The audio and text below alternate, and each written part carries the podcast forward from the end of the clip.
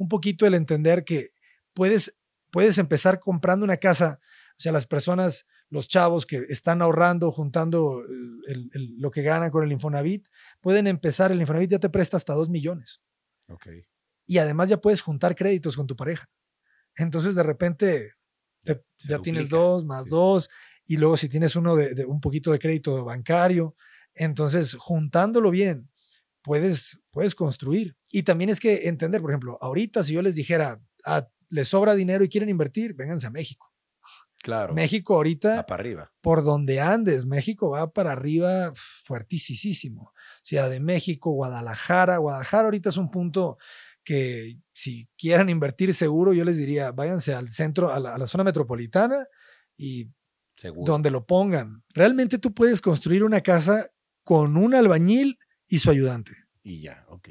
O sea, esas personas, los albañiles son superhéroes, ¿sabes? O sea, yo no, bueno, yo podría también si de repente dijera, pues ya, es lo que tengo que hacer y lo hago, ¿no? Y, empiezas a, cargar sacos y empiezas a, a prepararte, porque es una labor mecánica. O sea, ellos mueven su cuerpo todos los días para levantar un ladrillo, para hacer una mezcla, para mover una pala. Entonces, es mucha fuerza física la que se requiere para ser albañil.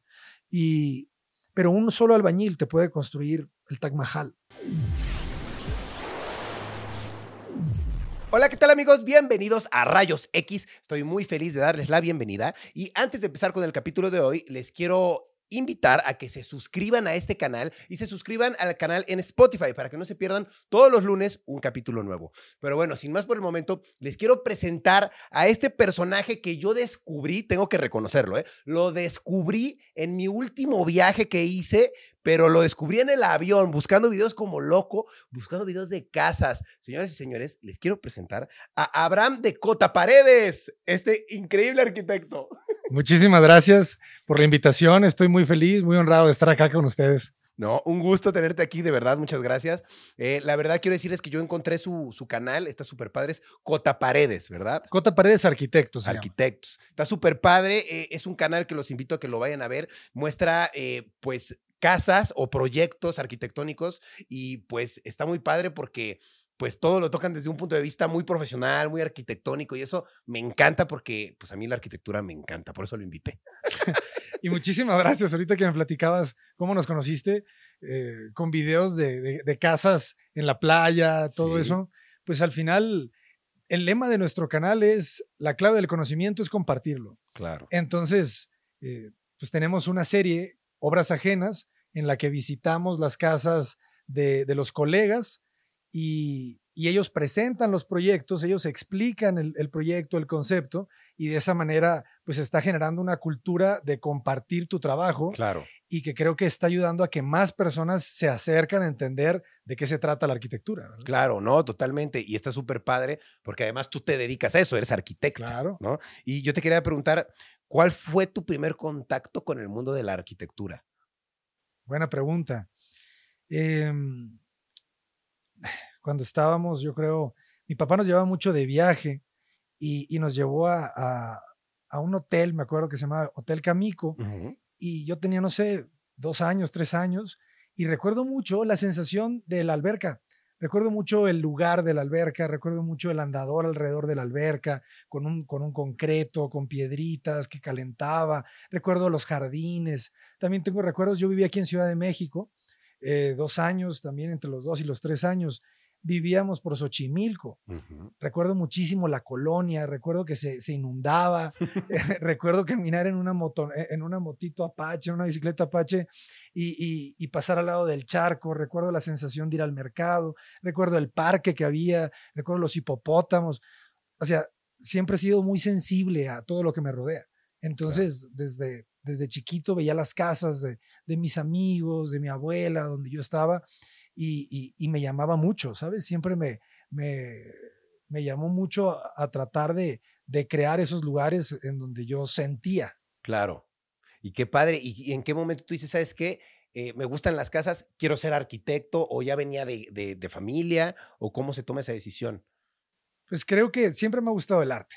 Yo dibujo desde muy chiquito, después empecé a escribir, después empecé a, a, componer música, eh, ya después pinté. Entonces el arte siempre lo he traído. Y, creo que la arquitectura era la forma más profesional de hacer arte. Claro. Está bien, o sea, de chavos y te echabas tus grafitis.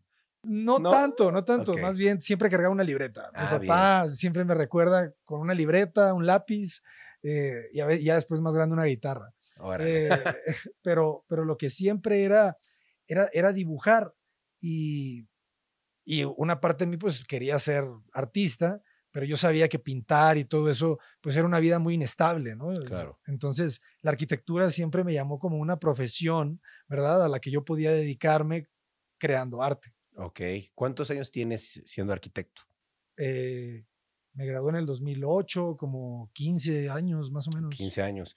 Y digo, sé que igual esta pregunta está un poco compleja, ¿no? Pero igual me gustaría saber cuántos proyectos has hecho. Sé que es difícil, cuántas casas has, has Claro, claro, claro, claro. ¿Cuántas remodelaciones?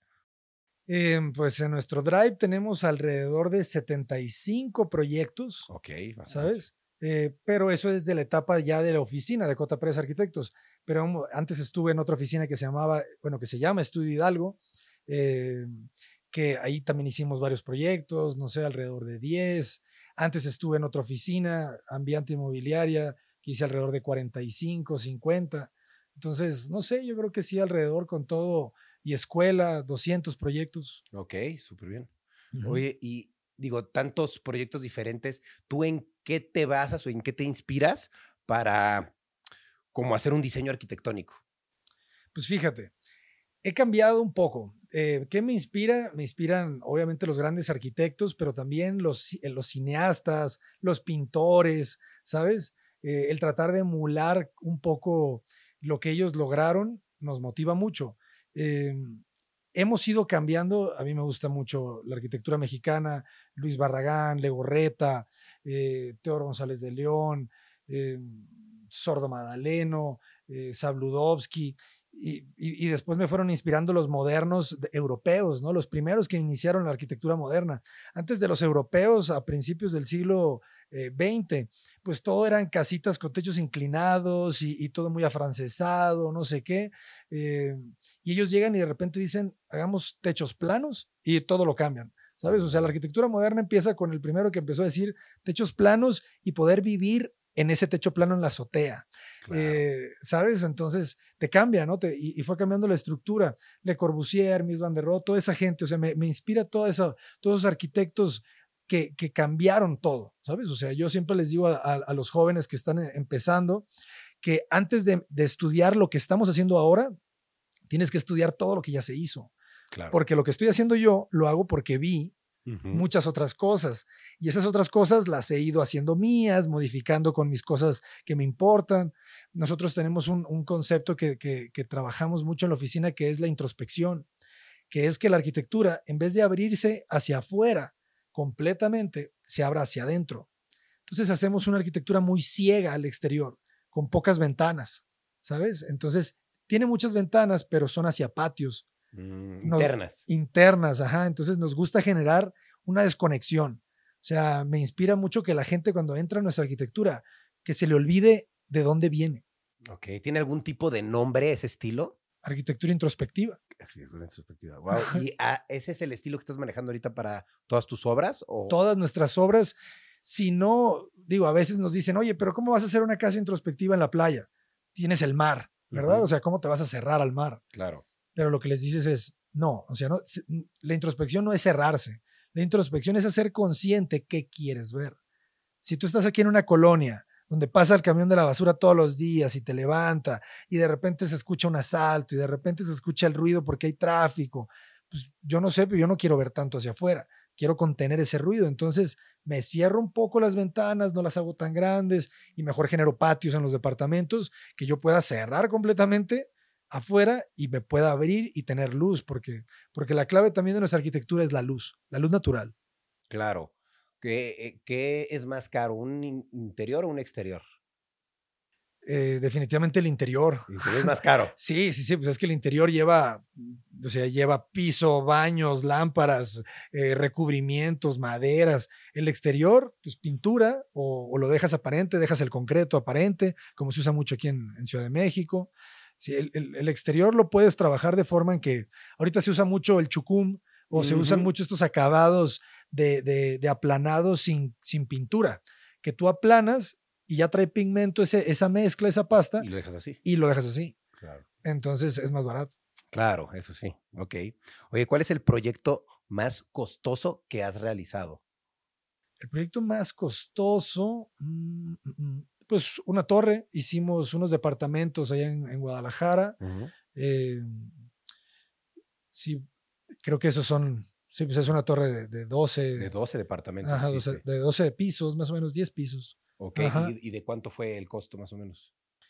Eh, pues esos, esos departamentos, eh, el costo a nosotros no lo tengo claro, eh, pero creo que salieron en un costo de venta alrededor de, de 45 mil a 50 mil pesos por metro cuadrado. Ok. En ese momento, el costo por metro cuadrado de construcción creo que andaba alrededor de los, de los 12 mil pesos, 12 mil, 13 mil pesos.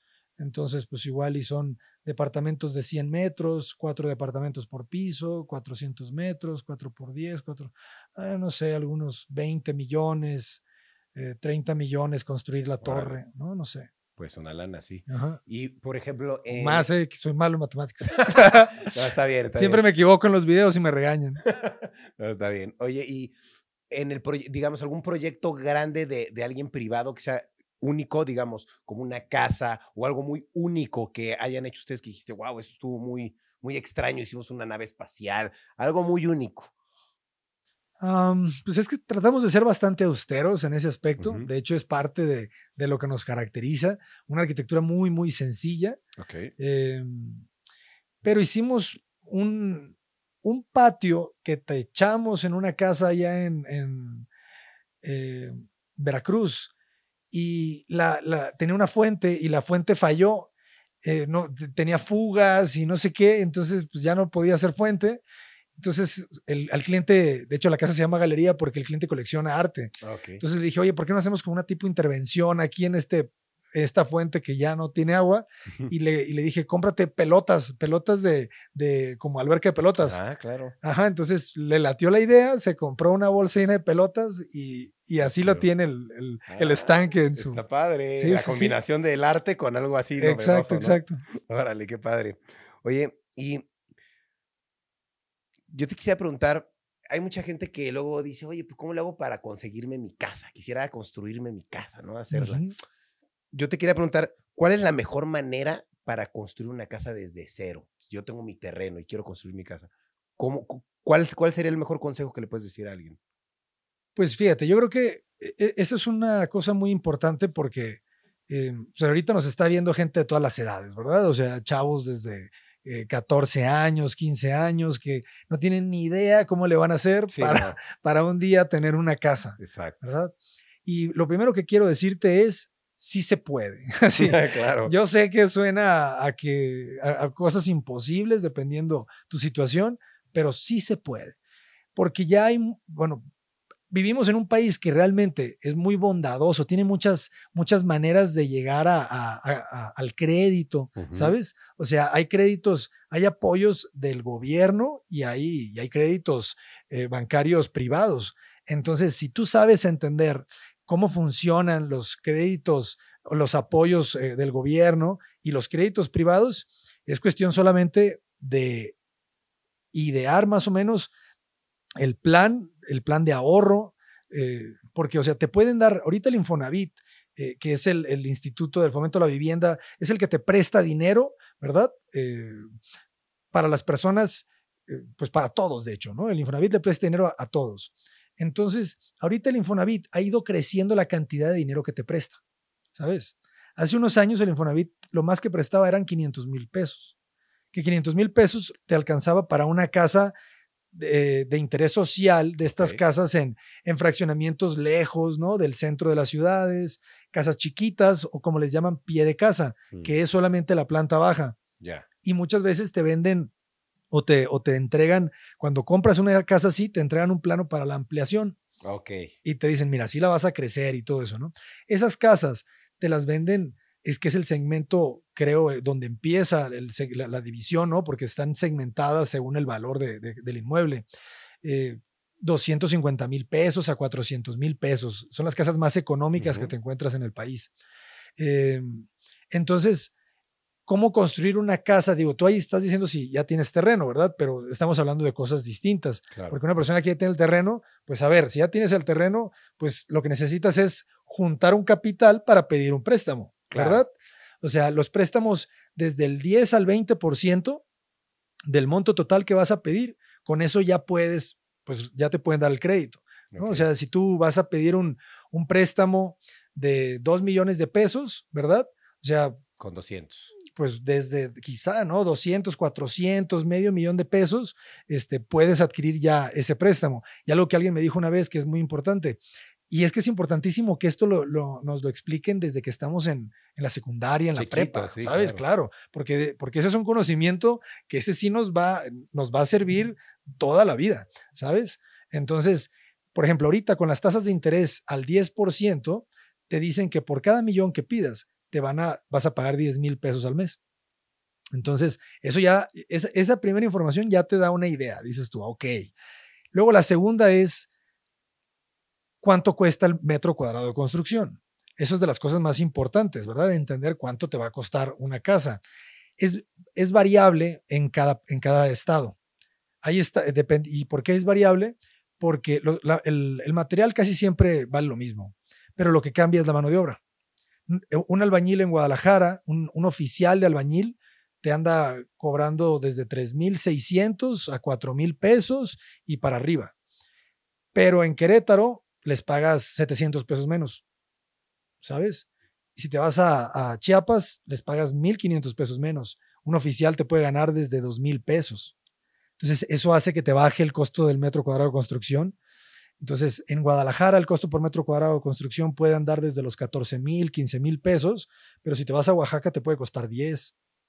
En Chiapas te puede costar 10, 9 mil pesos. En Querétaro te puede costar un poco menos que en Guadalajara. Entonces, primero que nada, hacer el análisis de cuánto te cuesta el metro cuadrado de construcción dependiendo de la ciudad que estás. Después decir, a ver, ¿cuánto dinero, cuánto dinero tengo para, para empezar? ¿Verdad? Porque cuando vas a construir tienes que juntar un capital. Claro. O sea, para toda la vida te tienes que preparar, ¿verdad? Claro. Entonces, prepárate con un capital dependiendo lo que quieres, ¿verdad? Y, tampoco no te debes de ofuscar, ¿no? Yo siempre les digo, o últimamente tengo esta idea de que la casa es temporal. Para empezar en la vida no existe el término para siempre, porque el para siempre del ser humano son 75 años en promedio, ¿verdad? Entonces lo que tenemos que hacer es prepararnos para, para ir viviendo por etapas en viviendas.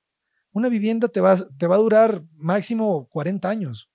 Y si eso, y si eres de la, de, la gente muy estable, sabes que tienes tu familia y vas a, y, tu casa va a ser donde pases las navidades con tus nietos. Pero si eres medio inestable, ahorita con tanto cambio de, de situación y así, o sea, estás cambiando de vivienda de una para otra. Claro. Entonces, hay que empezar con pequeño, ¿sabes? O sea, si va, si, si va a ser tu primera vivienda, tienes dos opciones. O comprar la casa ya terminada o comprar un terreno y contratar a un arquitecto, arquitecta, constructor y construir, ¿verdad? Es muy importante que te des una idea que cuando tú contratas a un arquitecto, la mayoría, y te lo digo porque he viajado mucho en, México eh, y, veo cómo trabajan los arquitectos, la mayoría de los arquitectos no te van a dar un precio definido por tu casa. O sea, tú vas a llegar conmigo con tu terreno y vas a decir, eh, Cota, por favor, a ver, quiero, eh, tengo este terreno y quiero construirme una casa con tantos espacios, tales recámaras, tres baños, un jardín, una terraza. Ah, ok, yo te voy a decir, ok, esa casa que tú quieres es más o menos en tu terreno como 300 metros cuadrados. Vale, pues esos 300 metros cuadrados, el costo por metro cuadrado de construcción son 15 mil pesos. 15, 15 por 300 te va a dar no traigo la calculadora. Pero bueno, te va a dar una cantidad, ¿no? Esa cantidad es aproximada. ¿Sabes? Más o menos. Es, depende de los acabados. Ajá, sí, sí, depende de los acabados y depende de muchas, muchos factores. Porque algo de, de lo complicado que es la arquitectura y la construcción de casas es que la, cuando yo construya tu casa, va a ser la primera vez que construya esa casa. No es una casa que ya he construido 20, 30 veces, que ya sé 4 millones y medio, muchísimas gracias. Eh, no es una casa que yo ya construí muchas veces y que yo ya sé todo lo que, todo, todos los detalles que va a tener. que aquí le va a fallar esto, que aquí, ah, sabes que este, este baño quedó un poquito a la izquierda, es mejor que esté de este lado. Oye, sabes que si pones la lámpara que tú querías va a pasar esto, entonces mejor pongámosla acá. Y, o sea, todos esos detalles, cuando yo construya tu casa, como va a ser la primera vez, van a alterar el precio final.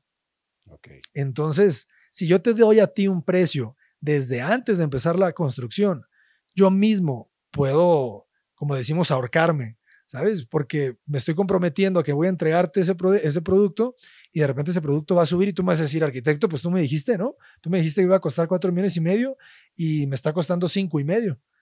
Y tú vas a decir, ah, los arquitectos son lo peor y no sé qué. Entonces, ese es uno de los puntos difíciles que cuando uno contrata un arquitecto. A diferencia que cuando uno va a, comprar una casa. Claro. ¿Sabes? O sea, tú vas a comprar una casa y tú dices, ¿cuánto te cuesta la casa? Eso es lo que cuesta y ya. Eso te cuesta y se acabó. Claro. Y si no te gusta el piso, si no te gusta la terraza, si no te gustan los, las lámparas, pues ya lo cambias. Lo cambias, ¿verdad? Pero y te cuesta extra y tú ya estás bien consciente y tú no te enojas con nadie. Pero bueno, no lo haces a tu gusto como tener un arquitecto que a lo mejor te lo va a hacer a la medida. Nada más que pues vas a correr con el riesgo que a lo mejor te vas a tardar dos, tres años en terminarlo y a lo mejor suben los materiales, factores, ¿no? Que afectan. Va a haber factores, ¿verdad? O sea, la casa te puedes, si la pagas en ese momento, en una semana entras a vivir ahí, ¿verdad? Y, y, la, y la construcción de la casa, como dices, por ejemplo, la, gente que estaba construyendo, los clientes que tuvimos en la pandemia, pues de repente fue como, señores, se cerraron los, se cerraron los, los, los, comercios, ahorita no está llegando nada, no están llegando las lámparas, no están llegando los pisos, eh, el acero subió.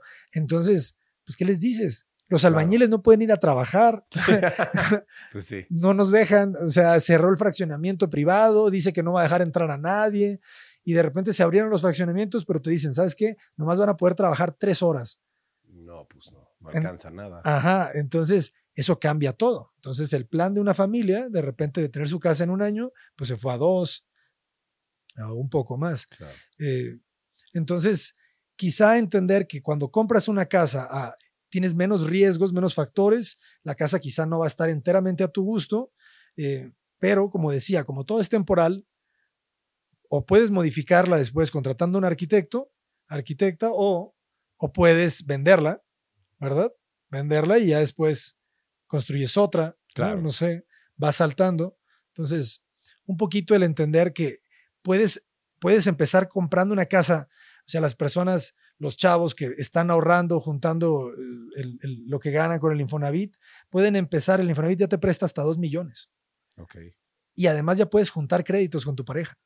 Entonces de repente ya tienes dos más dos y luego si tienes uno de, un poquito de crédito bancario, entonces juntándolo bien puedes, puedes construir. Claro. Y si no tienes tanto, pues empiezas con una casa chiquita, compras una casita, un pie de casa, de esos de 400, 500 mil pesos, igual y no, no vas a vivir en la colonia que tú quieres, ¿verdad? Pero no va a ser para siempre. Claro, un rato. A ser revender. Ah, no, claro, va a ser un rato sube un poquito de plusvalía, le haces algunos arreglos, la pintas, le cambias el piso y la vendes 100 mil, 150 mil pesos más cara y de repente esa cantidad, ahora sí, la puedes dar de un enganche. Claro, para otra más grande. Para otra más grande. Ok, súper bien, buenos consejos esos, ¿eh? Está muy bien. Es que hay muchos que se, eh, que se ahogan diciendo, quiero la más grande ya, y es poco a poquito. Claro, o sea, todo lo queremos rápido, ¿verdad? no sabemos que, pues a ver, hay procesos. Claro, claro. Oye, esta pregunta igual está medio, eh, eh, yo sé que depende de muchas cosas, ¿no? Pero te quería preguntar, ¿cuál es el mejor material para construir tu casa? Sé que depende el piso y, la, casi casi la colonia donde vivas, pero ¿hay algún material que sea más resistente que otro o más conveniente que otro? Pues eh, es una buena pregunta. Digo, al final em, depende mucho del, tipo de suelo. Creo que eso es algo importante, ¿no? Entender el tipo de suelo que tienes, qué tan estable, qué tan inestable, porque entre más estable es un suelo, pues más resistente va a ser la construcción. Entonces puedes jugar con materiales eh, distintos. Creo que todos los materiales tienen, tienen cualidades, ¿sabes? O sea, no te podría decir que el, que el tabique de cemento es, es mejor que el, que el ladrillo de lama o el, o el, o el ladrillo de, de adobe cada uno tiene sus beneficios, ¿sabes? Distintos precios. Em, el ladrillo, por ejemplo, el ladrillo tradicional, pues es un poco más delgado. Entonces, te puedes tardar un poco más en construir. ¿Por qué? Porque son más elementos por metro cuadrado. Y un bloque más grande, pues se colocan más rápido, ¿no? Entonces tienes agilidad. Ahorita realmente tanto el, tabicón, el ladrillo, son materiales que se utilizan mucho aquí en México, se hacen cada vez de mejor calidad y, tienen muy buenas resistencias. Yo, yo les diría que tratemos de, de, garantizar utilizando materiales que, que, que se construyen en masa. ¿Por qué? Porque de esa manera, como se construyen en masa, todos los bloques, todos los ladrillos tienen la misma resistencia. Cuando es algo más artesanal, pues de repente puede ser que no se coció tanto ese ladrillo de un lado y este otro de acá. Entonces, ah, pues yo te diría, o sea, construir todo un, edificio de, de, ladrillos de adobe se va a ver súper bonito, va a ser muy térmico y todo, pero el material puede ser un poquito más inestable por ese lado. ¿no? Entonces, hay muchos sistemas constructivos, cada vez hay más. Ahorita se está utilizando ya cada vez más un bloque de concreto celular. Es concreto, pero poroso, como una piedra Pómex. Mm. Entonces, no pesa. Y, y, lo que quieres tú en una construcción es que no pese. Claro. Aquí en Ciudad de México lo que quieres es que tu obra no pesa, porque como se está hundiendo todo, entre más peso le pongas, más se va a hundir. Entonces, esos materiales ligeros, yo creo que vienen muy fuerte, ¿no? Paneles de, de, de, poliestireno, no sé si lo hayas visto, con una, con un alma de, una varillita de acero que parece que no va a resistir, pero sí resiste. Eh, o sea, es bien interesante porque todos tenemos como el estigma, ¿no? De, no, yo quiero la casa con el material que, que, ¿sabes? que esté grandote. Que esté grandote así. Dices tú, eso no, eso no va a resistir y así. Pero realmente sí resiste, ¿sabes? Porque son materiales que ya fueron probados, ¿sabes? Entonces es un Entendido. Oye, ¿cuál es la mejor ciudad de Latinoamérica para invertir en bienes raíces? Uf, a mí me gusta decir, nuestro canal es latinoamericano, así nos ven de toda Latinoamérica. Eh, y yo me gusta decirles que este siglo es el siglo de Latinoamérica.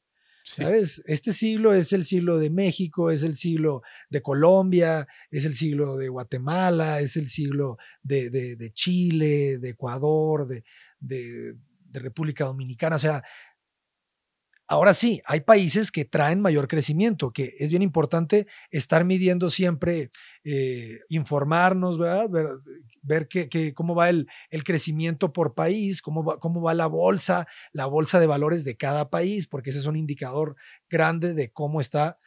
Eh, y también es que entender, por ejemplo, ahorita si yo les dijera, ah, les sobra dinero y quieren invertir, vénganse a México.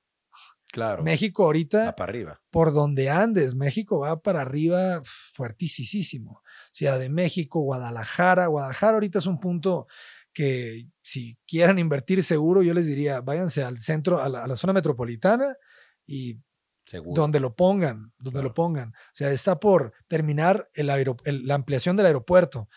Vamos a tener ya un aeropuerto con dos pistas en Guadalajara. Lo que iban a tener aquí en Ciudad de México, Allá bien hecho. Allá, ah, pues es que aquí no lo tuvieron porque iban a tener dos pistas primero en el, nuevo aeropuerto y, sí, y mejor tuvieron dos aeropuertos con una pista cada uno. Mm, Nosotros vamos a tener un aeropuerto con dos, pistas. con dos pistas. Entonces, eso que va a generar que entren y salgan más aviones al mismo tiempo. Entonces se va a volver el hub que le llaman, el, el, centro de conexión. Entonces vas a, vas a tomar un vuelo de Japón a, a Brasil y vas a hacer escala en Guadalajara. ¿En serio? ¿Tanto así va a haber sí, sí, Wow, claro. increíble. Sí, sí, sí. Entonces, ¿eso qué va a hacer? Que la ciudad explote de, de economía, pues de gente, porque la gente va a llegar, va a hacer sus escalas en los aviones y de repente les va a gustar algo y van a decir, oye, está bonito aquí, ah, compro un terreno, compro una casa y eso va a hacer que la plusvalía aumente y aumente y aumente. Un depa cerca del aeropuerto, súper buen negocio. Olvídate, olvídate, olvídate. Eh, y, así Querétaro, y así Mérida, y así Tulum, y así San Cristóbal de las Casas, y así Monterrey. Eh, hay muchas ciudades de México que están muy fuertes. Eh, pero creo que Colombia ahorita es, es el país que mejor se ha comportado, se, ha, se ha eh, valuado más su peso en relación al dólar. Está en el primer, está en el primer lugar. En segundo lugar creo que está México o Brasil. O sea, país, ¿qué significa eso? Que su economía está fuerte. Claro. Entonces, si tú ahorita te vas a Colombia, estás invirtiendo bien tu dinero también. Órale, invertir un, un, depa por, por allá en Bogotá, buena idea. Buena idea, buena idea. Te podría decir de Guatemala, acabo de estar en Guatemala, en Ciudad de Guatemala, y te sorprenderías, ¿eh? ¿sí? Te sorprenderías muchísimo. Están ya tomando los barrios eh, con, con, construcciones antiguas, viejas fábricas, viejas cosas. Dejándolos nuevecitos. Y están demoliendo y construyendo torres. Ah, wow, increíble. Sí, sí, sí, sí, sí, con, con, con, comercios en las, en las plantas bajas, de, eh, a veces torres completas dedicadas a Airbnb o, o mezcla de usos. Entonces, lo mismo, ¿no? O sea, si estás pensando en invertir, te diría, vete a Ciudad de Guatemala y cómprate una, una, una, una, propiedad de 40 por 40 en zonas más o menos céntricas, aunque se vea no tan bien. En 3, 4 años, si tú le construyes algo, vas a tener ya 5, 8 nuevas torres al lado de ti. Claro.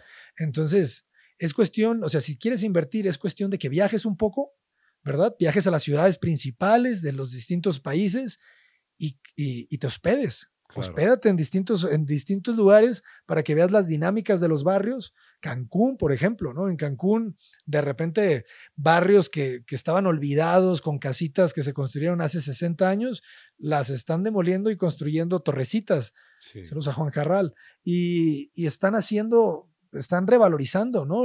Porque al final de cuentas, a veces no, no lo ves porque ves el barrio lleno de construcciones feas y dices tú, pues aquí quién quiere pero te das cuenta que ese barrio está pegado a otro barrio que sí está bonito. Entonces, si tienes ese, si estás notando eso que dices, oye, aquí en mi colonia está bien feo todo, pero estamos a, a un kilómetro, dos kilómetros de una, de una colonia muy bonita. Compra en esa colonia. Claro. en ese, porque en cualquier momento. Se lo come la ciudad. Se lo, sí, porque no hay espacio. Claro. O sea, estamos viviendo la, la, la, la, escasez de espacio también ya en Latinoamérica. Claro. Por eso se está haciendo vertical, por eso estamos dejando de construir tanta casa de un nivel, de, o sea, tanta construcción horizontal y se está yendo hacia arriba porque ya no hay tanto espacio. Claro. Wow, órale. Oye, te quería preguntar, de todos los proyectos que tú has desarrollado, ¿recuerdas alguno que sea un desafío y que sea un desafío importante que lo hayas tenido que enfrentar? Desafío importante. Eh, pues yo creo que todos los proyectos tienen un desafío, un desafío fuerte. Muchas veces es la economía, ¿no? Es, oye, yo tengo un millón sí. y, y, ya, y ya, con eso. y ya. Yo creo que ese es el principal desafío. Más allá que si quieren una alberca en el octavo piso con, con, con un trampolín. O sea, yo creo que el, el desafío fuerte que tiene el arquitecto es primero que nada, tener el valor de preguntarle al cliente cuánto dinero tiene. Porque uh -huh. cuando, uno, cuando uno va empezando, te da miedo el dinero, ¿sabes? Claro. O sea, dices tú, casi, casi que le preguntas con miedo, oiga, disculpa, pues ¿cuánto, cuánto tiene? Así. y, y, ese es el principal error, ¿verdad? Porque claro. estás, estás proyectando sin tener ni idea de realmente cuál es la capacidad que tiene el, el, el, tu cliente para poder, para poder invertir. Claro. Entonces, el reto yo creo que es, es, es, respetar ese presupuesto, ¿sabes? El reto es, es adaptarte. Eh, obviamente siempre va a haber un margen de error, pero, pero yo creo que ahorita, en este momento de mi carrera, que están llegando cada vez más clientes, ¿sabes? Porque cuando, cuando empiezas no tienes casi clientes, ¿sabes? O sea, tus primeros clientes es tu familia, tu, tu tía, tu tío, tu hermano, tu hermana y, y, poco a poco te vas dando a conocer, ¿verdad? Hasta que ya empiezan a llegar a ti. Okay. Y, y, ya cuando empiezan a llegar a ti, pues no va a llegar el, el millonario todos los días, ¿sabes? Que, pues, oye, Abraham, yo quiero una casa con una cochera de 10 carros y quiero unos elevadores y quiero tener cuatro carros uno arriba del otro. y pues, ¿qué dices? Está bueno, ¿no? Y, y creo que nos malenseñan en la carrera que ese es como el camino a, a seguir, el, el, el conseguir al cliente rico. Mm. Y realmente no, ¿sabes? O sea, tú sabes que más del 70% de las ciudades en Latinoamérica se construyen sin arquitectos. claro. O sea. Claro. Que eso me lleva a una pregunta muy interesante Ajá. que te quiero hacer, ¿eh? Que te quería preguntar, ¿tú qué opinas de la postura que tienen algunos acerca de no necesitar un profesional de la construcción para edificios. Digamos, el clásico, yo tengo un compadre que le sabe, ¿no? O sea, que, que, que sí, sí, sí, y dicen, yo tengo un maestro de obra y no meten al arquitecto. ¿Qué opinas al respecto de eso? Uf, pues ese es un gran tema que aquí nos podemos amanecer. Eh, yo creo que es, es una realidad es una realidad de todos los días y, y tiene un fundamento básico que es el dinero. La gente cree que no contratar a un arquitecto o un profesional va a, va a ser más barato. Y ese es el primer error. Ok. Ajá. ¿Pero por qué? Pues porque no saben. Yo tengo una frase que dice, nadie quiere lo que no conoce. Si nunca has contratado a un arquitecto, si nunca te has sentado en una consulta, porque a mí me gusta comparar la arquitectura con, la, con, la, medicina y decir, oye, es que necesitamos fomentar el que nos vean también como un servidor, alguien que te va a prestar un servicio que no no te voy a cobrar eh, el, el, plano, la obra, también puedes venir y pagarme una consulta, ¿sabes? O sea, también puedes venir y sentarte en mi oficina, pagarme 200, 300, no sé, y, y en una consulta de 40 minutos te puedo ayudar a, a, darte una idea, un panorama de antes de que vayas y le hablas al maestro Juan y el maestro Juan al, al, al, el lunes ya está ahí con, con un chalán y, sí, sí, sí, literal. Y, y, ya te está pidiendo que 10 sacos para empezar. Eh, antes de que hagas eso, ve con un arquitecto, una consulta pequeña, puede ser desde el primo arquitecto, o sea, alguien, todo el mundo conoce a algún arquitecto por ahí. Entonces, o sea, primero darse una idea, ¿no? Darse una idea, oye, a ver, estoy pensando en hacerle otro piso a mi casa, o sea, ¿Se puede? Y, y, el, y, el, maestro dice, así, y el maestro Juan dice que podemos poner el bañito acá y, y, va a llevarte y lleves el plano que le hizo el maestro Juan, no pasa nada. Eh, lo vamos a ver y vamos a decirle si está bien o no, porque muchas veces sí, muchas veces eh, el, el, el, albañil construye con lógica. Claro. Y eso es muy interesante, ¿no? Pero a veces le hace falta considerar criterios, ¿sabes? Él te pone el cuartito y el baño, está muy bien, pero muchas veces el cuartito y el baño tiene una ventana a un pasillo. Uh -huh. Y dices tú, pues suena bien, ¿no? Tiene su ventana, es un pasillo. Pero el pasillo no tiene iluminación ni ventilación natural, pues entonces, si tú quieres respirar, pues vas a abrir la ventana a tu pasillo. Y pues... está incómodo. está un poquito incómodo. Mal pensado. Ajá. Y eso en la pandemia la gente se dio cuenta, ¿sabes? La gente de repente ya se encerró en su casa. Porque antes de la pandemia, bueno, era, era, era distinta la vida, ha ido cambiando, ¿no? Pero, por ejemplo, en España se, se, se conoce algo que son las ciudades dormitorio, uh -huh. ¿verdad? Que la gente tiene su departamento que está alejado del centro de la ciudad y, y se mueve todos los días, ¿verdad? A trabajar. Entonces en el departamento dicen, pues, ¿qué importa? ¿No? O sea, pues, nomás llego a dormir, no, no me importa realmente si está bien, si no está bien. Pero de repente la pandemia llega y te encierran ahí y ahí te diste cuenta si tienes ventilación, si no tienes ventilación, claro, si se escuchan sí. los ruidos, si tienes balcón. O sea, los que no tenían balcones, pues un poquito como pájaro enjaulado, ¿no? O sea, sí. sin poder asomarse a, a, a, a respirar el, el árbol. Eh, entonces, es importante que primero se den una idea que cuánto les puede costar porque si van y preguntan y se asesoran con un arquitecto, arquitecto antes de, antes de pedirle un presupuesto de todo, pues te puedes dar cuenta que te puede salir quizá no más barato, porque hay gente que dice, no, contratar a un arquitecto te vas a ahorrar dinero.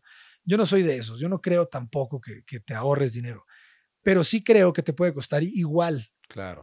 Y con la diferencia y que con la diferencia. sí. Claro. Sí, sí, sí, totalmente.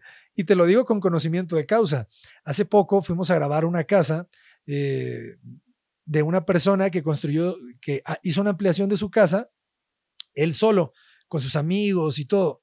Y nos hicieron el, el, gran favor de, de permitirnos eh, grabar la casa. Y, y le quedó muy bien. La fachada se veía muy bien. Veías la fachada y decías, oye, pues esta es una casa con todas las de la ley, ¿verdad? Pero de repente entrabas y veías que la, el jardín que tienes en esos terrenos en la parte de atrás lo habían construido todo. Entonces hicieron una ampliación techando todo el jardín que tenían para ventilar. Entonces, pues entrabas a la casa y ya no había ventanas más que las de el frente de la cochera. Entonces, pues tú tenías la cocina, imagínate una casita de 6 por, por 15. Al frente tienes una, una cocina con una ventana, pero allá atrás, o, o una sala, era una sala, pero allá atrás que estaba la cocina no había ventanas, porque echó losa completo, ¿sabes? Eh, y, y, pues bueno, ¿no? de arriba ya subimos y había dos habitaciones con ventanas a pasillos, por eso te platico eso. Y, y al final le pregunto, oye, ¿cuánto te costó? O sea, yo jamás, jamás eh, juzgando ni nada, simplemente documentando, ¿no? Y, y cuestionando un poco. ¿Y cuánto te costó? No, pues que un millón de pesos. Y me quedé pensando, pues si me hubieras dado esta obra, no creo que me hubiera salido mucho más. Claro. ¿Sabes? O sea, quizá, no sé, algo así. 100 mil pesos más, no sé, 200 mil pesos más. Pero tendrías todas tus recámaras con ventilación natural, tu sala con ventilación natural, con jardín. O sea, tus acabados no te digo nada, ¿no? Los acabados que tú quieras son, es lo que tú decides. Ajá. Pero tendrías luz, tendrías respiración, tendrías privacidad. Entonces creo que sí es muy importante que la gente se dé cuenta que más caro no les va a salir. Exacto. más caro no les va a salir pero hay muchas personas que no tienen todo el dinero. Sí. ¿Sabes? O sea, no tienes todo el dinero para hacer las cosas. Entonces dices, a ver, me cayó un dinerito, háblale al maestro de obra y que se levante los muros. Poco a poco. Poco a poco. Ah, ya, ya cayó otro dinerito. Ah, que se venga a echar la losa ah, ok, y ya de repente la dejan así un poco eh, y ahí así la viven, ¿no? Sin ventanas. Y, y, luego pues ya quedó para las ventanas, órale, tráete al herrero que te ponga una ventana o al aluminero y así vas, ¿no? Poco a poco, sin piso, dos, tres años sin piso hasta que, hasta que tienen para el piso. Eso también se lo puedes plantear a tu arquitecto, claro. ¿sabes? O sea, al arquitecto también le puedes decir, eh, Arqui, pues no tengo todo el dinero, eh, todo junto, ¿sabes? ¿Qué podemos hacer? Ahorita lo que tengo son 200, ¿no? Ah, ok, 200, pues mire, con 200 podemos hacer esto, podemos hacer toda la cimentación, la dejamos ahí, no le pasa nada, ya después que caiga más, levantamos muros y colamos losa. Y así te, o sea, siendo transparentes, pues, claro. ¿verdad? O sea, comunicando la necesidad. Le puedes decir a tu arquitecto, y el arquitecto puede idear un, plan de trabajo y decir, ok, ya sé, vamos a hacer esto. O sabe qué, vamos a utilizar mejor este material. Este material es un poquito más económico. Viguete y bovedilla, vámonos. O un panel, eh, un panel tipo Covintec, un panel, un panel eh, ligero. Entonces, siendo, siendo, o sea, compartiendo tu necesidad, o sea, comunicando. Dicen, dicen, una vez leí una frase que decía que el 95, 99% de los problemas que tenemos los seres humanos es por mala comunicación. Seguramente sí, así es. y me hizo toda la lógica del mundo, porque siempre ocurre un problema y cuando lo analizas, pero ¿qué fue lo que pasó? Pues es que no me dijiste, es que en tu mensaje, o es que a la hora de esto, o sea, al final no comunicaste realmente lo que tenías que hacer y eso desencadena en, millones de posibilidades. Claro. Entonces, siempre que ustedes primero tengan la disposición de acercarse como una cosa perdida, ¿no? Acercarte a una consulta sencilla primero y, de ahí poco a poco. Ok. Eh, aprovechando que estabas hablando de, estas personas, ¿no? Que, son los maestros de obra, ¿no? Yo te quería preguntar, ¿cuántas y cuáles personas se necesitan para construir una casa? Una casa, una obra. ¿Qué necesitas el maestro de obra, el albañil? ¿Cuántos necesitas y quiénes? Pues mira, realmente tú puedes construir una casa con un albañil y su ayudante. Y ya, ok. O sea, esas personas, los albañiles son superhéroes, ¿sabes? O sea, yo no, bueno, yo podría también si de repente dijera, pues ya, es lo que tengo que hacer y lo hago, ¿no? Y, empiezas a, cargar sacos y empiezas a, a prepararte, porque es una labor mecánica. O sea, ellos mueven su cuerpo todos los días para levantar un ladrillo, para hacer una mezcla, para mover una pala. Entonces, es mucha fuerza física la que se requiere para ser albañil. Y, pero un solo albañil te puede construir el Taj Mahal. Wow. Si le das tiempo. Ok, y lo ideal, digo, porque... Lo ideal son tres parejas. Tres parejas. Ajá, o sea, con tres parejas. De albañil y maestro. De ajá, albañil y ayudante. Y ayudante. O sea, el ayudante es el que le carga. Claro. O sea, el albañil es el artista. El albañil es el artesano que dice, tu ayudante, tú haz la mezcla, tú mezclame, prepárame el cemento, prepárame el concreto, ¿verdad? Tráeme, la, tráeme, la, la, eh, el concreto, pónmelo en esta artesa, en esta pequeñita, ponme mi cuchara y yo empiezo. Se me acaba, prepárame más, ¿verdad? Entonces, pásame más sacos, o sea, lo está moviendo, quítame todo este material de aquí que me estorba porque quiero ponerme andamio. Entonces, el ayudante es eso, ¿no? Está ahí para ayudar al oficial. y, el albañil y, el ayudante pueden hacer la misma función que el electricista, que el herrero. no, no, no, no. No, no, no. Digo, hay gente muy capaz que por mucha experiencia que tiene, ah, te hace muchas cosas. Te, te pega blog, te pega muros, te, te sabe de electricidad, eh, te sabe de fontanería, tabla roca, yesos. Sí existe gente así. Les mando un saludo, tú sabes quién eres. esa, esa gente son cracks, ¿sabes? Sí. Saben, saben todo. Sí, pero, Eh, pero entonces, ¿quién Pero no es lo ideal. No, claro. No tienes a un especialista de cada cosa. Claro. ¿Qué, qué son, qué son, eh, a, qué, a qué especialistas necesitas tú para desarrollar un, un proyecto completo? Una casa. O sea, en una casa necesitas, necesitas un maestro de obra. El maestro de obra es un oficial con mucha experiencia. ok. ¿Sabes? O sea, el maestro de obra te sabe hacer todo lo necesario para una casa, pero muchas veces ya no lo hacen. Ya lo que hacen es dirigir a sus oficiales. ¿sabes? Pero el oficial con mucha experiencia te sabe de trazos, ¿verdad? O sea, te sabe colocar un trazo de un muro para que no se vaya chueco. ¿Viste alguna vez la película del bolero de, de Raquel, de Cantinflas, que Cantinflas se, se mete de albañil en un, en un edificio Ujú. y, le- y les dice, and- andaba buscando chamba porque no tenía, y, se mete y le dicen, ¿tú eres albañil? Y dice, sí, claro que sí. Ah, muy bien, pues pégate este, pégate un muro aquí, así, de tal altura, y ahorita nos vemos al rato. Y llega al rato el- el- el encargado y el muro de cantinflas está haciendo zigzag, está para todos lados. Entonces, el, el oficial sabe cómo poner un hilo en cada hilada de ladrillo para que el ladrillo siempre vaya Bien. a 90 grados, Claro. ¿no? O sea, y que siempre vaya plomeado, se le llama, que no se incline, Mm, porque de repente tienes el muro y eh, se, empie- empieza a ir de lado, ¿no? Entonces, esas dos cosas son fundamentales en un albañil, ¿no? Ok. Eh, y, sa- y saber de niveles, saber en qué nivel está, Ujú. ¿sabes? O sea, si estás en más 15 centímetros de la calle o en más 30 o en más 40, esas cosas son fundamentales. Necesitas fontaneros y electricistas, los que le meten la sangre, ¿no? Eh, la energía, a la, a el agua a las casas. Eh, ¿Qué más necesitas? Bueno, necesitas gente especialista en instalación de pisos, porque un albañil no- que nomás, o sea, que sabe pegarte blog muy bien, no tiene el cuidado de, de, poner el de piso. cortar bien el piso, Ok. ¿sabes? Pues, O ¿quién- sea, ¿Quién hace e- ese trabajo? pues les llamamos piseros, Pisero. ok. instalación de piso. Entonces, el pisero, el pisero maneja su herramienta y el pisero te va a hacer un corte perfecto, ¿no? No vas a ver tu piso ahí todo eh, lleno de, de- de mordidas y Mal cortado. mal cortado o de repente con unas juntas entre cada piso, una junta de, de, de dos milímetros y otra junta de cuatro milímetros, que, que cuando lo ves así al principio, de, de un solo vistazo, dices, está bien hecho, ¿no? Pero ya Sí. después te pones a acercarte y, y dices tú, oye, no. Es- y luego un piso un poquito más arriba que el otro, luego por eso te andas tropezando. Tienes a los piseros, tienes a los carpinteros, que hay dos carpinteros en la obra, el carpintero de obra y el carpintero fino.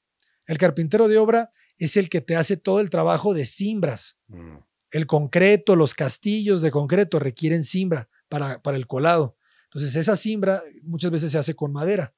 El carpintero de obra es el que te hace las cimbras de tus mm, muros de concreto, de tus castillos.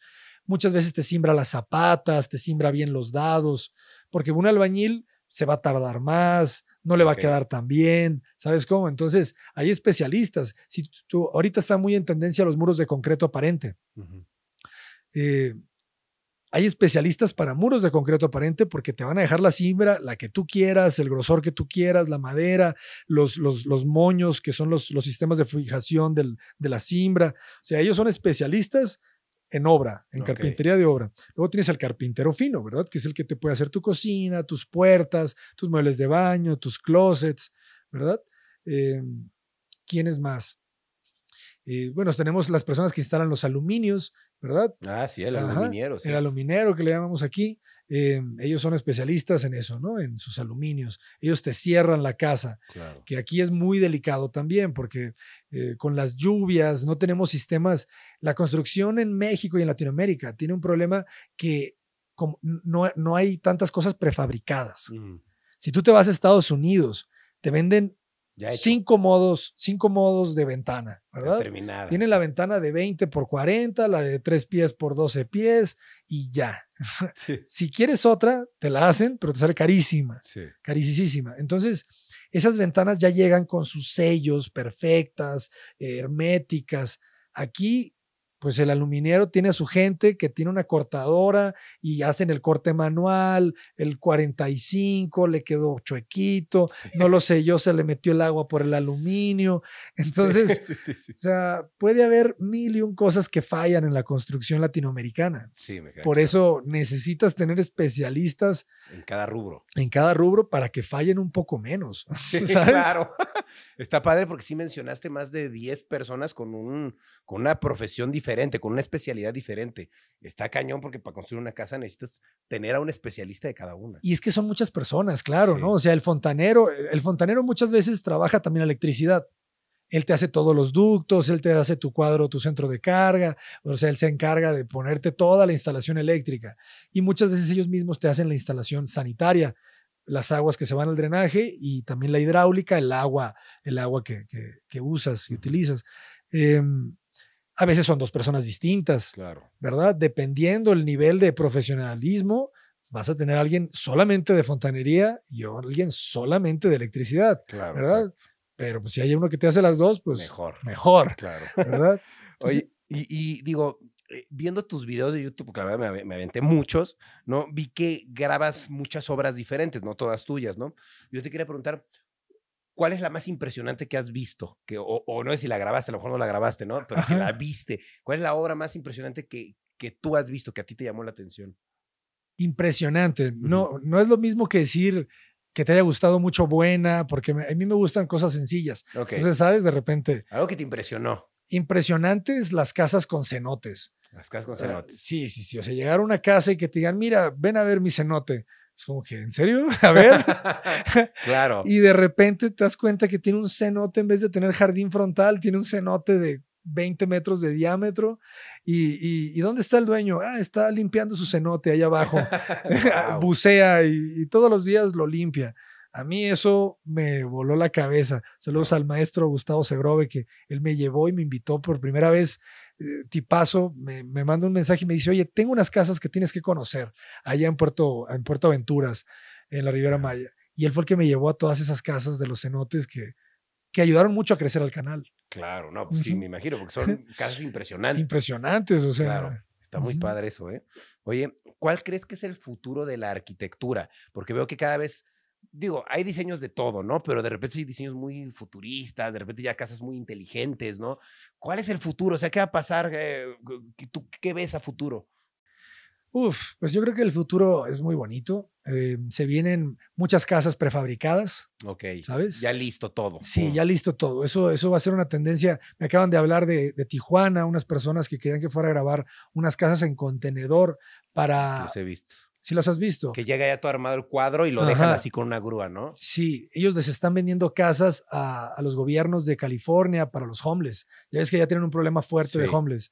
Entonces están comprando casas para ellos, unas super casas. Eh, pero hay muchas compañías que están trabajando ya con ese modelo, ese modelo de negocio de la casa prefabricada que llegas y la instalas rápido. Estuvimos en España hace unos meses con Fran Silvestre Arquitectos, una oficina muy importante de Valencia, que están haciendo unas casas que se llaman New, New Homes, que también es el modelo en el que tienen ellos cuatro tipologías, no sé cuántas. Entonces, dependiendo del tamaño del lote, ellos llegan y y te instalan tu vivienda en, poco Pero tiempo. ya la traen toda armada, ¿no? No, no, se tardan en hacerla, se la traen ya hecha. Es rapidísimo. Entonces, creo que, creo que esa es una tendencia fuerte. La otra tendencia que se viene, pero esa le va a tardar un poco más, es, es las viviendas impresas. Las viviendas impresas con impresora 3D. Ah, cabrón, en serio. Con una impresora puedes eh, hacer un muro. Sí, sí, sí, claro. Wow. Y, y, es un inyector. Haz de cuenta que te está inyectando cemento, concreto y te inyecta. Y te lo inyecta en zigzag para que el muro vaya siendo como ese, ese cuerpo, ¿verdad? Muchas líneas, porque te inyecta como una línea como de una pulgada de diámetro.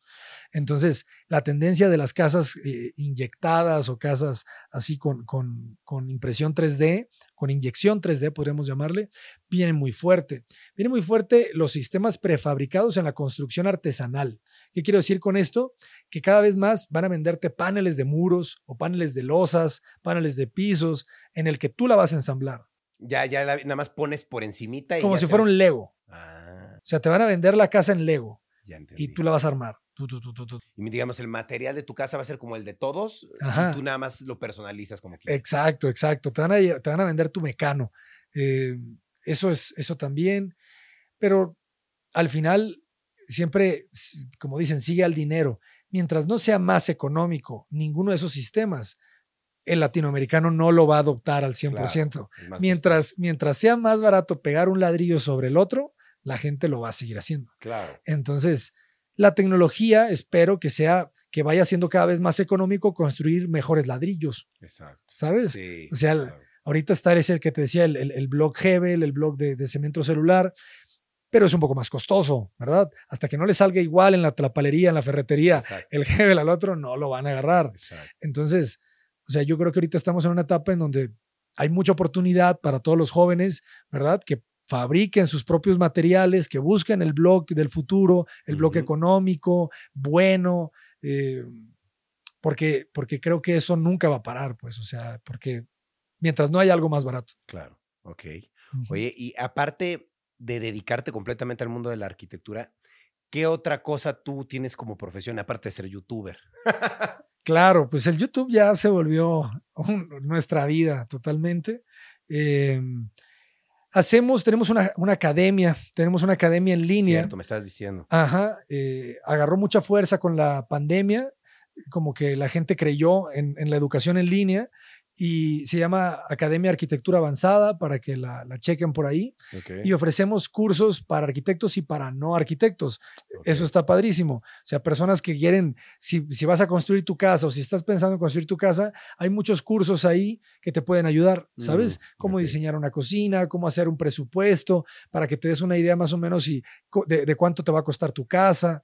Eh, y, y, cursos más específicos como eh, aprender a hacer instalaciones hidrosanitarias, talleres de diseño arquitectónico. O sea, ofrecemos una, eh, una gran cantidad de cursos que, bueno, cada vez son más y todos son completamente en línea. Ah, Entonces, tenemos alumnos de todo México, de toda Latinoamérica, otros países.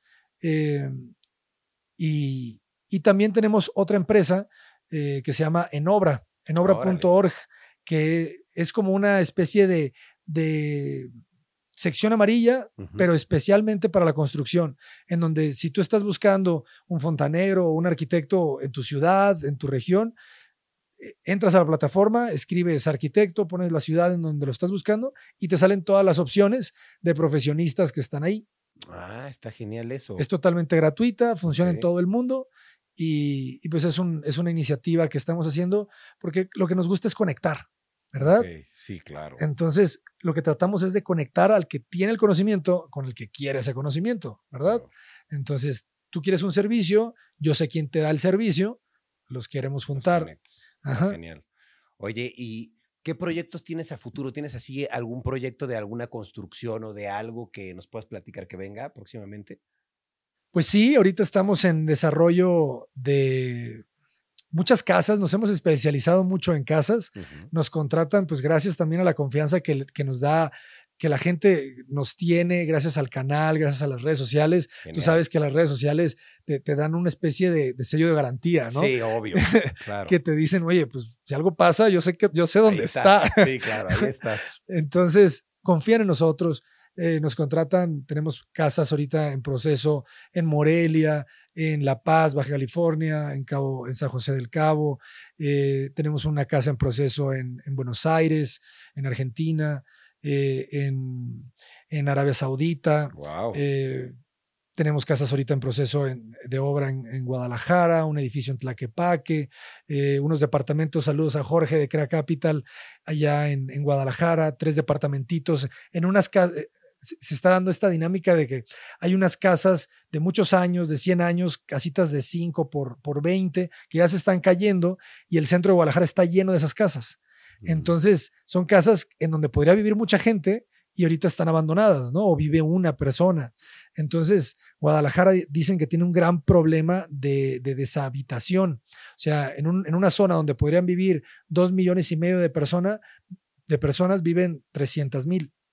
Entonces, eso que genera que la ciudad se tenga que expandir porque el centro está vacío. Claro. Ajá. Entonces estamos haciendo un proyecto muy bonito en donde pues estamos agarrando una casa y le estamos haciendo tres departamentos, pero sin Ah, perder la, la, la, morfología, la estructura de la casa original, porque está, está reconocida ahí como patrimonio o al menos como catalogada como con cierto valor histórico. Entonces pues al menos la, la, la, la estructura la, la mantenemos y modificamos el interior. Ok, oye, pues está, está, está genial. Eh, ¿Nos podrías decir, por ejemplo, si yo ahorita digo, oye, pues es que yo voy a comenzar la construcción de mi casa o quiero remodelar mi departamento? ¿Cómo te pueden contactar? ¿Por dónde? Si quieren hacer algún proyecto contigo, ¿cómo funciona? Pues nos pueden encontrar en todas las redes sociales. Estamos como Cota Paredes Arquitectos en, en YouTube, en Facebook, en Instagram, en TikTok. Eh, nos encuentran en cotaparedes.com, nuestra página web. Eh, nos escriben un correo a contacto cotaparedes.com y agendamos una, una asesoría en línea con nosotros. Siempre el primer paso para trabajar con nosotros es una, es una videollamada. Entonces, como la mayoría de nuestros clientes están fuera de, de la ciudad, siempre todo es por Zoom. Hacemos una videollamada, en 40 minutos nos explican realmente qué necesitan para poderles hacer un presupuesto real, ¿verdad? Porque muchas veces pues recibes un mensaje, oye, ¿cuánto por una casa? Y dices tú, pues, pero, pero ¿Qué? ¿qué? ¿O de ¿De cuánto? cuánto ¿O- mide? ¿Dónde ¿O estás? dónde? O, o sea, ¿En sí, ¿sabes cómo? espacio? ¿Qué pedo? sí, sí, sí. Entonces, esas citas, esa es esa primera cita de consulta con el médico, ¿sabes? Claro. De sentarte, oye, ¿es serio no? O nomás quieres saber cuánto se cobra o cómo está la cosa. Entonces, es una visita seria para, para que nos platiques qué necesitas y ya después de esa, esa cita te, ya te damos un presupuesto eh, y ya seguimos el proceso, ¿no? Ok. oye, pues Entonces- está genial, ¿eh? Es, eso lo manejamos después de la pandemia porque, porque recibíamos tantas llamadas y tantos mensajes Y ya no que, sabes, ¿no? que- ajá, que de repente pasabas todo el día atendiendo gente así nomás o no sé qué. Entonces Sí, dijimos, ¿sabes qué? No, ya, una estructura, necesitamos un orden. Claro. O sea, No, y seriedad. ¿no? Y A fin de seriedad. cuentas, pues, vaya, te pueden hablar para decir, ¿cuánto me cobras por vender mi casa, no? Pero, pues, realmente, pues, tú eres un arquitecto y tú lo que quieres es seriedad y, pues, quieres trabajar y, y hacer un proyecto serio, padre, ¿no? claro, Entonces, claro, qué padre claro. que si, si la gente realmente tienes algún proyecto, tienes alguna idea de algo que quieras desarrollar y tienes el, pues, bueno, vaya, la- el, el- el terreno, ¿no? Y a lo mejor, pues, tienes la lana y no sabes cómo, pues háblale aquí a, a- a- al maestro Abraham, por favor, que él te va a solucionar. Bueno, maestro no, al arquitecto, porque no es maestro, maestros no contraten, arquitectos. No, no, no, claro que sí, sí. Sí contraten, pero primero el arquitecto. Sí, sí, sí. Y, y la verdad que si nosotros no los ayudamos, porque esa es parte de nuestra filosofía, con el canal de YouTube exponemos a los arquitectos y los contratan a ellos. Esto es bien importante. Mm, Está padre. ¿Sabes? O sea, yo voy a grabar al arquitecto eh, Juan y, y si a la gente le gustó su obra, le empieza a recibir llamadas, mensajes y le llegan muchos proyectos o le llegan Ah, o les wow. llegan proyectos. Entonces, también los invitamos a que nos escriban si están buscando un arquitecto, pero no, no comulgan con nuestra filosofía porque dicen, oye, es que Cota es demasiado, no sé qué, o sabes que me gusta, pero yo quiero mejor a este. Mm, Tenemos para eso esta plataforma en obra. mm. ¿sabes? Entras en obra y ahí contactas directamente a los arquitectos y si no, también contáctanos a nosotros y nosotros también podemos hacer el servicio de vinculación, ¿sabes? ¿Sabes? Porque muchas personas pues no confían en otras, en otras Claro. empresas. Sí, no, y- ¿Sabes? Y, a lo mejor, pues, por medio de ustedes tienen esa, esa cara, ¿no? Exacto. Entonces, eso es algo nuevo que estamos ahorita implementando. eh, estamos empezando a dar ese servicio, ¿verdad? Entonces, escríbanos a nosotros lo que quieras hacer. Si estás buscando un arquitecto en Guatemala, en, en- en Ecuador, tenemos a grandes amigos, tenemos amigos en todo el mundo por- eh, poco a poco. Entonces, podemos ayudarte, ¿no? Si dices, oye, es que tengo un proyecto en Panamá y, y ayúdame, ¿no? O sea, podemos ayudarte a vincularte eh, con alguien. Ok, oye, no, pues está súper padre. Muchas gracias, Abraham, por venir a compartirnos toda, pues, toda esta información tan importante. Como tú, algo que dijiste hace rato que me llamó mucho la atención y se me hizo muy padre, que dijiste, pues que esto tienen que enseñárnoslo desde que somos chiquitos. Sí, sí, sí. sí, o sea, la verdad es que pues muchas veces nos vamos con la idea de que pues vamos a enseñarle matemáticas, español y que pues sí, obviamente son cosas importantes, pero hay cosas de la vida básicas que pues hay que enseñarle a alguien, como el hecho de decirle, a ver, mira, si pides un crédito, puedes tener esto, y enseñarles ese tipo de cosas que a lo mejor uno dice, bueno, pues las va a aprender después. Pero no, si los aprende desde pequeño, vas a ver el riesgo y el valor de eso, ¿no? Y poder diferenciar cuándo es un buen momento de hacer ese tipo de, de operaciones, ¿no? Decir, ¿sabes qué? Pues voy a sacar un crédito porque me conviene, porque sí lo puedo pagar, ¿no? O sea, Ajá. creo que eso está padre y me gustó mucho hacernos. A veces, muchas veces decimos, no, pues es que eso de construir una casa suena que lo voy a ver cuando tenga 40 años tenga dinero. Pues no, desde joven puedes empezar a ver, pues, qué onda, ¿no? Cómo puedes empezar a ahorrar dinero, cómo puedes empezar a hacer un proyecto a lo mejor chiquito para, pues a lo mejor no vas a tener la casota, pero es una casita y un proyectito chiquito, luego lo puedes vender. Y pues no, no enfrascarse en querer tener todo de una, ¿no? Sino poco a poco. Me gustó mucho eso que dijiste. Eh, ¿Cómo pueden seguirte en todas tus redes? ¿Cómo estás en todas las redes sociales para que la gente siga todo lo que estás haciendo? Muchísimas gracias por la invitación antes que nada. ¿verdad? A mí es un privilegio, es un placer, un honor estar acá con ustedes. Gracias. Y nos pueden seguir en Cota Paredes Arquitectos, en Instagram, en Facebook, en TikTok, en YouTube. Eh, muchísimas gracias a todos, a toda la gente que nos está viendo por el apoyo ya desde hace muchos años. Saludos a todos. Eso es todo. Muchas gracias, Abraham. Qué padre. Y pues bueno, espero les haya gustado este podcast, amigos. Eh, a lo mejor dicen, ay, está muy serio este podcast. De eso se trata. La vida es seria, amigo. Hay que ponerse serios también a veces y hay que aprender de todo. Así es que, pues todos, todos viven en una casa y todos eh, tienen relación a la arquitectura porque viven en algún lugar que fue hecho por un arquitecto. Así es que yo los invito a que se informen un poquito y pues eh, pongan en práctica ciertas cosas que, que dijo aquí mi, mi- mi colega Abraham y que de verdad pues busquen la manera de tener un mejor mañana. Eso es todo. Yo me despido. Muchas gracias por estar al pendiente de Rayos X y nos vemos en la próxima semana con un capítulo nuevo. Hasta luego. Adiós. Cambio fuera. Hola, yo soy Karen Ferreira. y yo Alex Goncalves. Y los queremos invitar a escuchar Mañanitas. Todos los martes y viernes tenemos un nuevo episodio con noticias, divertidos invitados y la interacción de nuestra audiencia. Disponible en plataformas de audio.